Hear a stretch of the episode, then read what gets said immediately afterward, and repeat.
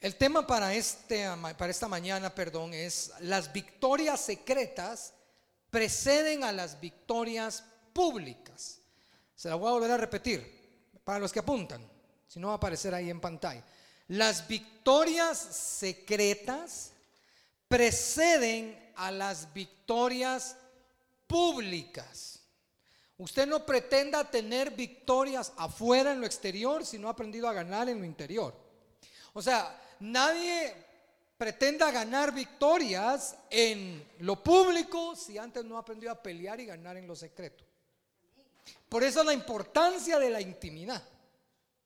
Por eso la importancia de orar en lo secreto. Esos momentos donde se encuentra usted solo, a solas con Dios, esos son los mejores momentos para ganar las batallas espirituales, hermano. Amén. Abra su Biblia vaya leyendo conmigo, por favor, en Primera de Samuel, capítulo 17. Primer libro de Samuel, capítulo 17. Vamos a leer del verso 34 al verso 37. Una vez más, Primera de Samuel, capítulo 17, versos 34 al 37. ¿Todo lo tienen ya? Si no aparece ahí en pantalla, dice así en el nombre del Padre, del Hijo y del Espíritu Santo. David respondió a Saúl, tu siervo era pastor de las ovejas de su padre, no eran de David, eran del papá. Y cuando venía un león o un oso y tomaba algún cordero de la manada, salía yo tras él y lo hería y lo libraba de su boca.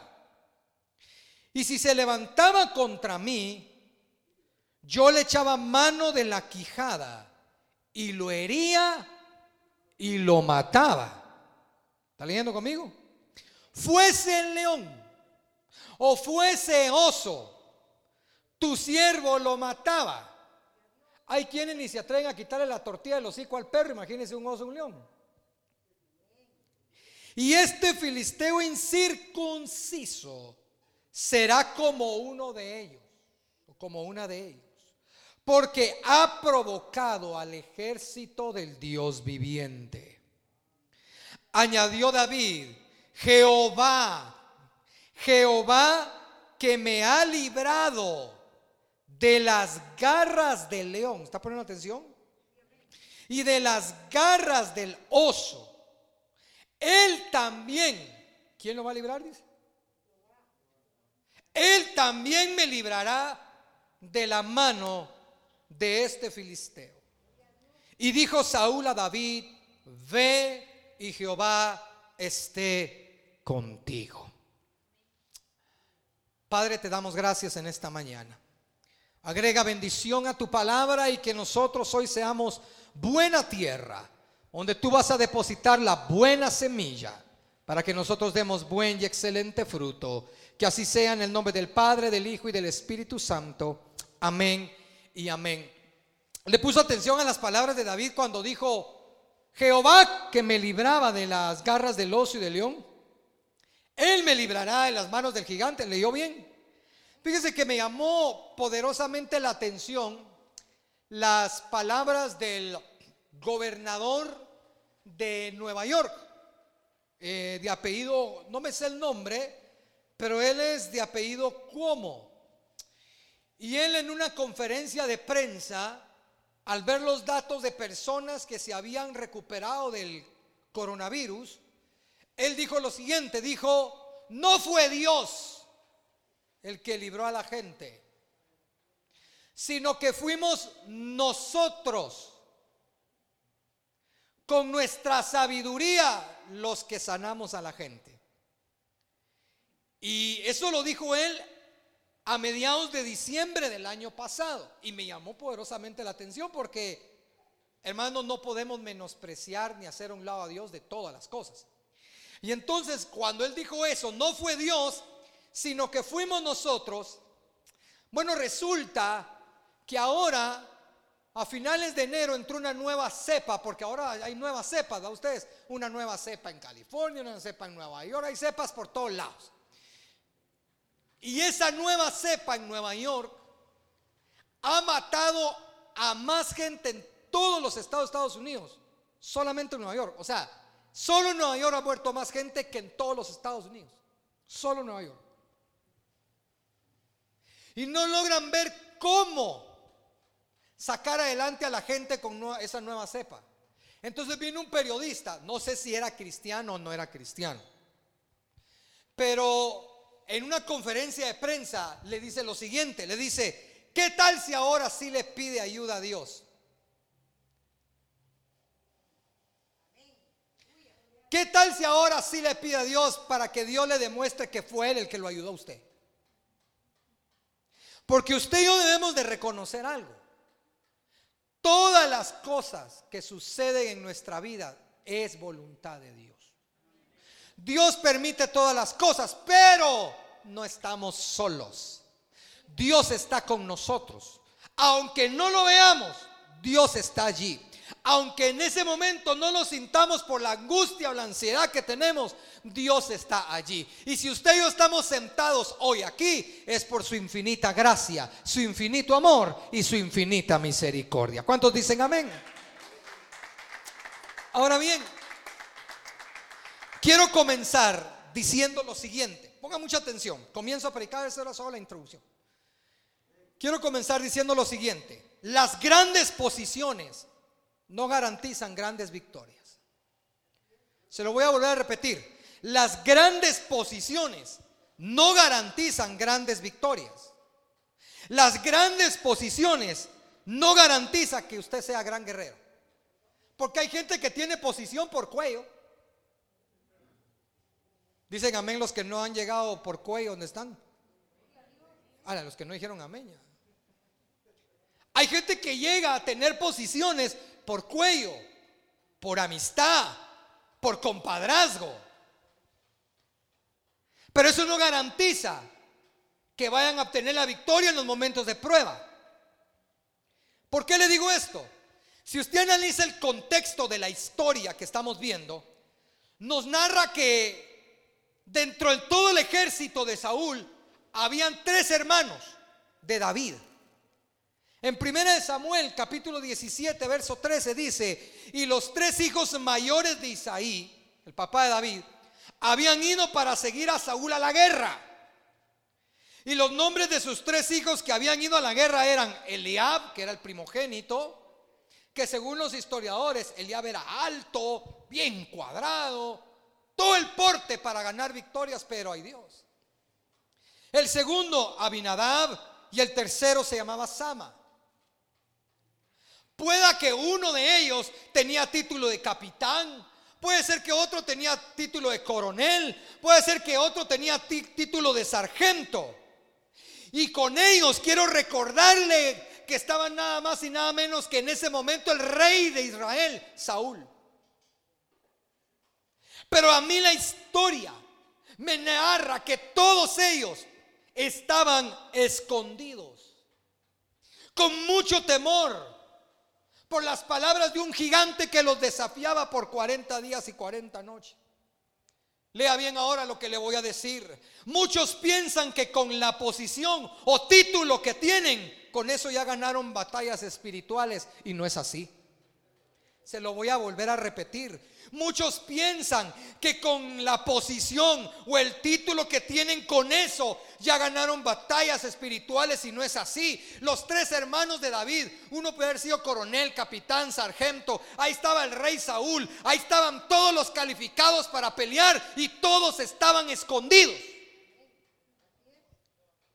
Todos estaban detrás de la montaña con miedo para, por un gigante.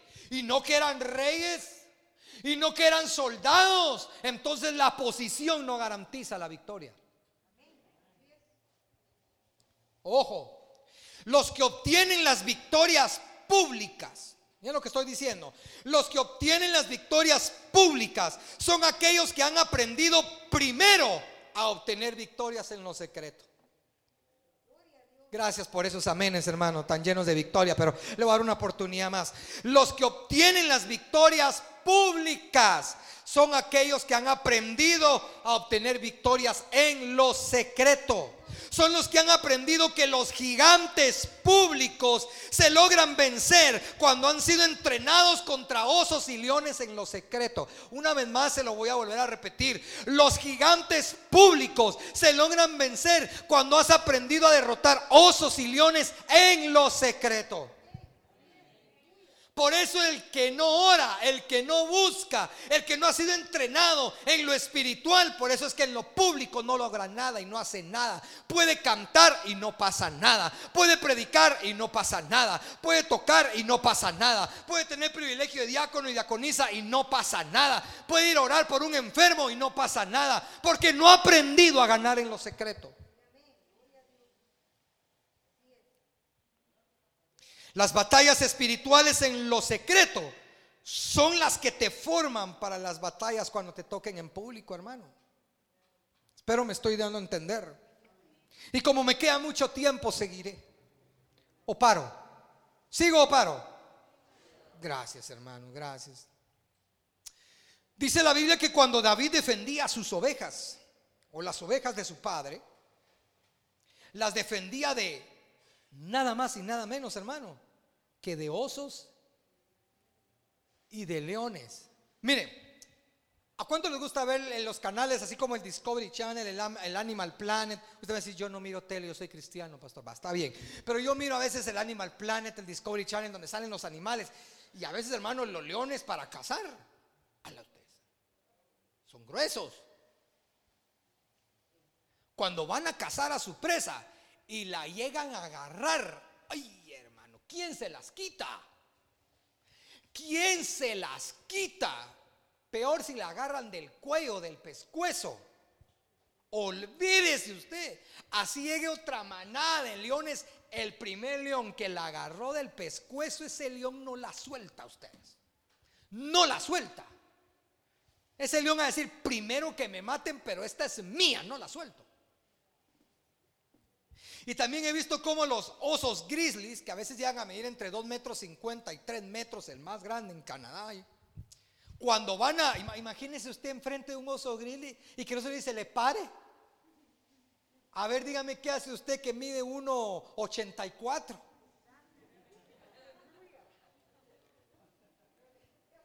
Y que se le pare un animal de esos de 2 metros 50, 3 metros que dicen los que estudian eh, animales que con una garra, con, un golpe así ustedes, le puede quitar a uno la cabeza a un animal de esos, solo con hacerle así.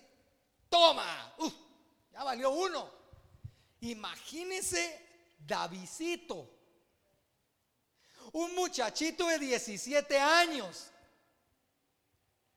le llevo apenas 3 años a él, de 17 años. Y mira que un oso que un león le quita las ovejas. ¿Y qué dice que él hacía? Se las quitaba de los hijos. Le vuelvo a decir lo que le dije al principio. Si a nosotros cuando nuestro, nuestro chihuahua está comiendo y nosotros le vamos a quitar la comida, no mejor que termine de comer. Ya ni metemos la mano. Y es una cosita chiquitita y, apenas nos enseñan los colmitos.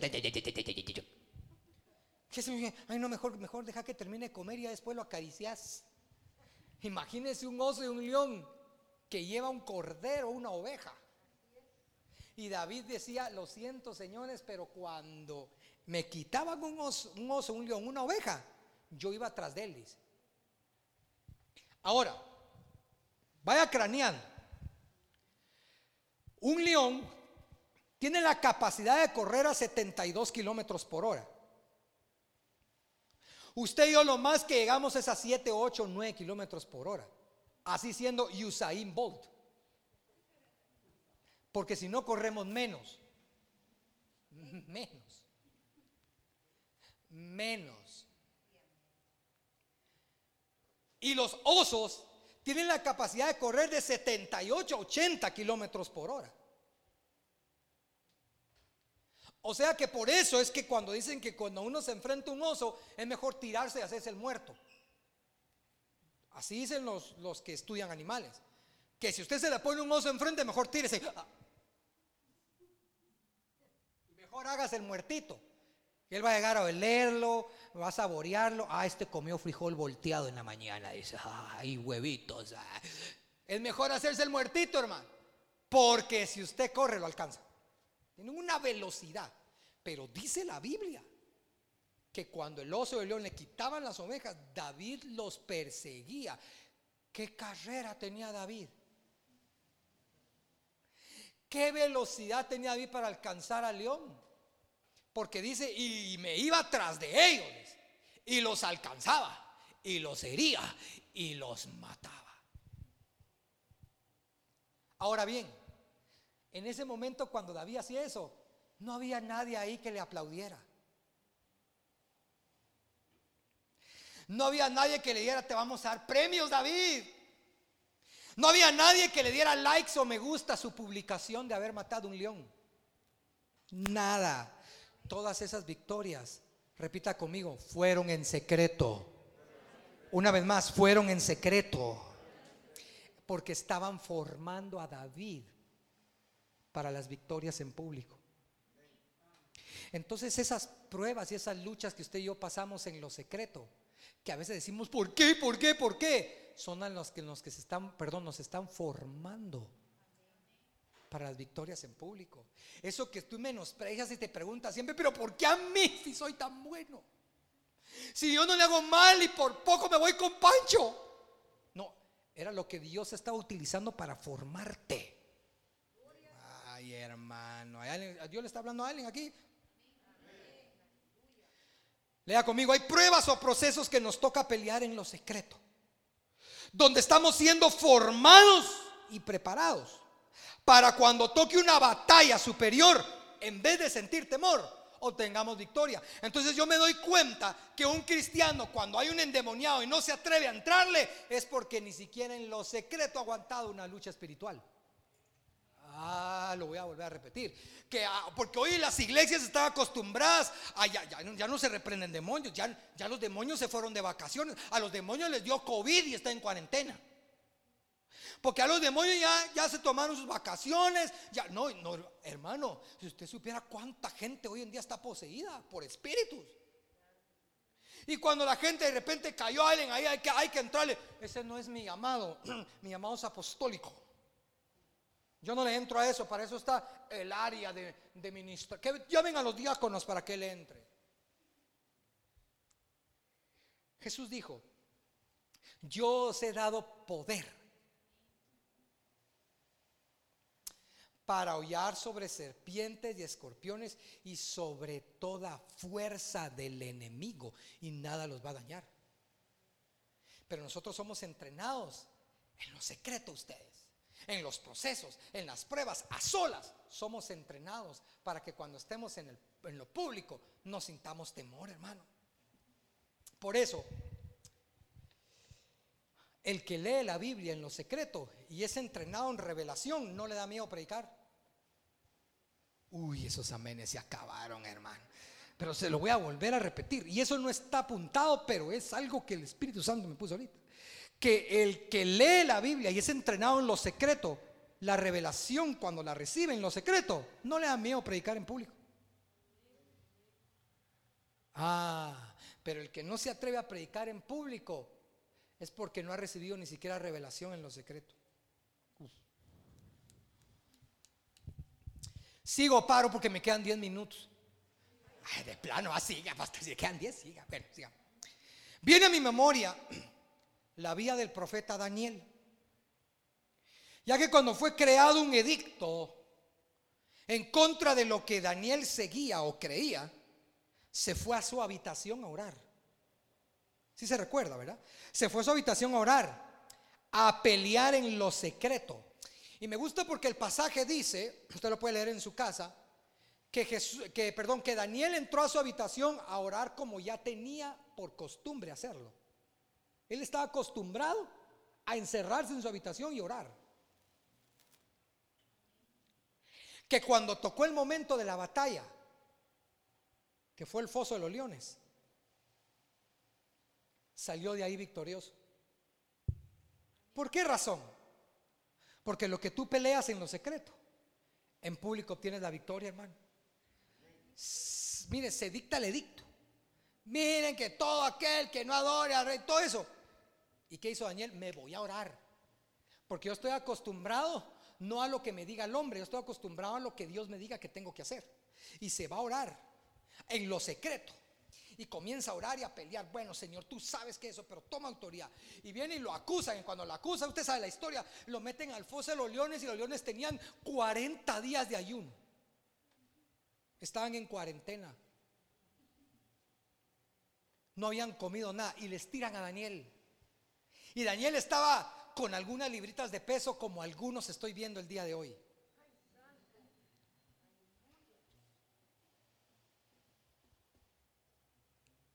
Y lo tiran. Y según los historiadores, según los historiadores, dice que cuando el rey fue a ver a Daniel, Daniel estaba acostado encima de los leones. Le invito a que vaya al zoológico y se acueste con el león. a ver qué le pasa. Si el león lo mira así, dice, este está llenito. Gracias Señor. Llegaron al foso de los leones y estaba durmiendo con los leones. Dios le dio la victoria en público por lo que él peleó en lo secreto. ¿Quieres tener victorias en público? Aprende primero a pelearlas en lo secreto. Si no doblas tus rodillas en lo secreto, ¿cómo pretendes que Dios alce tus manos en público? Porque para levantar manos de victoria, primero se tienen que doblar las rodillas, hermano. Ya estoy terminando. Mateo capítulo 6, verso 6. Dice la siguiente manera. Mas tú cuando ores, entra en tu aposento y cerrada la puerta, ora a tu Padre. ¿En dónde está el Padre? No lo oigo. ¿Dónde está el Padre? Que está en lo secreto. Es que es en esa soledad donde nosotros pensamos que nadie nos ve y nadie nos oye. Ahí está Él. Que está en lo secreto, dice. Y tu Padre que ve en lo secreto, ¿qué dice? A verle a lo fuerte, ¿qué dice? Te recompensará. ¿Cómo? Entonces muchos no han entendido que las grandes victorias o los más grandes milagros llegan precedidos por una vida llena de oración en lo secreto, hermanos. Lo que tú siembras en oración, lo cosecharás en revelación. No sé si me oyó, me oyó bien, ¿verdad? Lo voy a volver a repetir. Lo que tú siembras en oración, lo cosecharás en revelación. Lo que peleas en lo secreto, lo cosecharás en victoria en público. ¿Cuántos dicen amén? Quiero terminar con este pasaje. Ponga mucha atención. Gracias a Dios todavía tengo buen tiempo. Vaya conmigo a Segunda de Reyes. Segunda de Reyes, capítulo 4. Vamos a leer del verso 32 al verso 35. Segunda de Reyes capítulo 4 del verso 32 al 35. ¿Ya lo tiene? Amén. Bueno, si no aparece siempre en pantalla. Dice así, y cuando Eliseo, o viniendo Eliseo a la casa, dice que he aquí el niño estaba muerto. ¿Cómo estaba el niño? No lo oigo. ¿Cómo estaba el niño? Muerto, hermano. Y para calificar a alguien que está muerto ya pasaron varios, varios minutos o tal vez horas. Y viniendo Eliseo a la casa, aquí que el niño estaba muerto tendido sobre su cama. Mire pues, entrando Eliseo entonces, cerró la puerta. ¿Está poniendo atención? No lo hizo en público. Cerró la puerta tras ambos, ¿y qué? dijo, se puso a llorar, a lamentar, a gritar, ¿por qué? ¿Qué, qué, hizo? Y oró a Jehová, se puso a orar. Después subió y se tendió sobre el niño poniendo su boca sobre la boca de él. y sus ojos sobre sus ojos y sus manos sobre las manos suyas. Así se tendió sobre él. Y el cuerpo del niño entró en calor. Volviéndose luego, se paseó por la casa una y a otra parte. Y después subió y se tendió sobre él nuevamente. Y el niño estornudó, ¿cuántas veces? El pastor habló en la mañana también de siete, número perfecto. Siete veces. ¿Y qué dice? Y abrió sus ojos. Le voy a hacer varias preguntas. Número uno, ¿fue un evento público o fue un evento en privado? Muy bien, en privado. ¿Fue transmitido por Facebook? ¿Fue transmitido en vivo en Instagram o en YouTube? No. Fue un milagro peleado, peleado, peleado en lo público o en lo privado. Si usted sigue estudiando la vía de Eliseo más adelante y estudia todo lo que él hizo y todo lo que profetizó, eso es extraordinario. Todas las profecías, todo lo que hizo público, público, fue extraordinario. Pero él entendió que en ese momento esa batalla había que pelearla en secreto. Usted lea la vida de Eliseo y se da cuenta que logró cosas en público, extraordinarias, extraordinarias. Pero esa batalla dijo, ciérrenme la puerta. Esto se gana en lo secreto. Y empezó a orar. Y luego de orar, dice que se subió encima del niño y sintió como que el niño estaba entrando en calor, porque usted sabe que cuando la persona fallece, lleva ya varios minutos o horas, ya entra el cuerpo en una hipotermia, frío. Ya entró en calorcito. Se paró y se paseaba de un lado para otro, Señor a orar, a orar, a orar, a orar, orar, a orar, a orar, a orar, a orar. Ok, vamos otra vez. Y se volvió a tirar. Y cuando se tira, el niño estornuda siete veces y se levanta.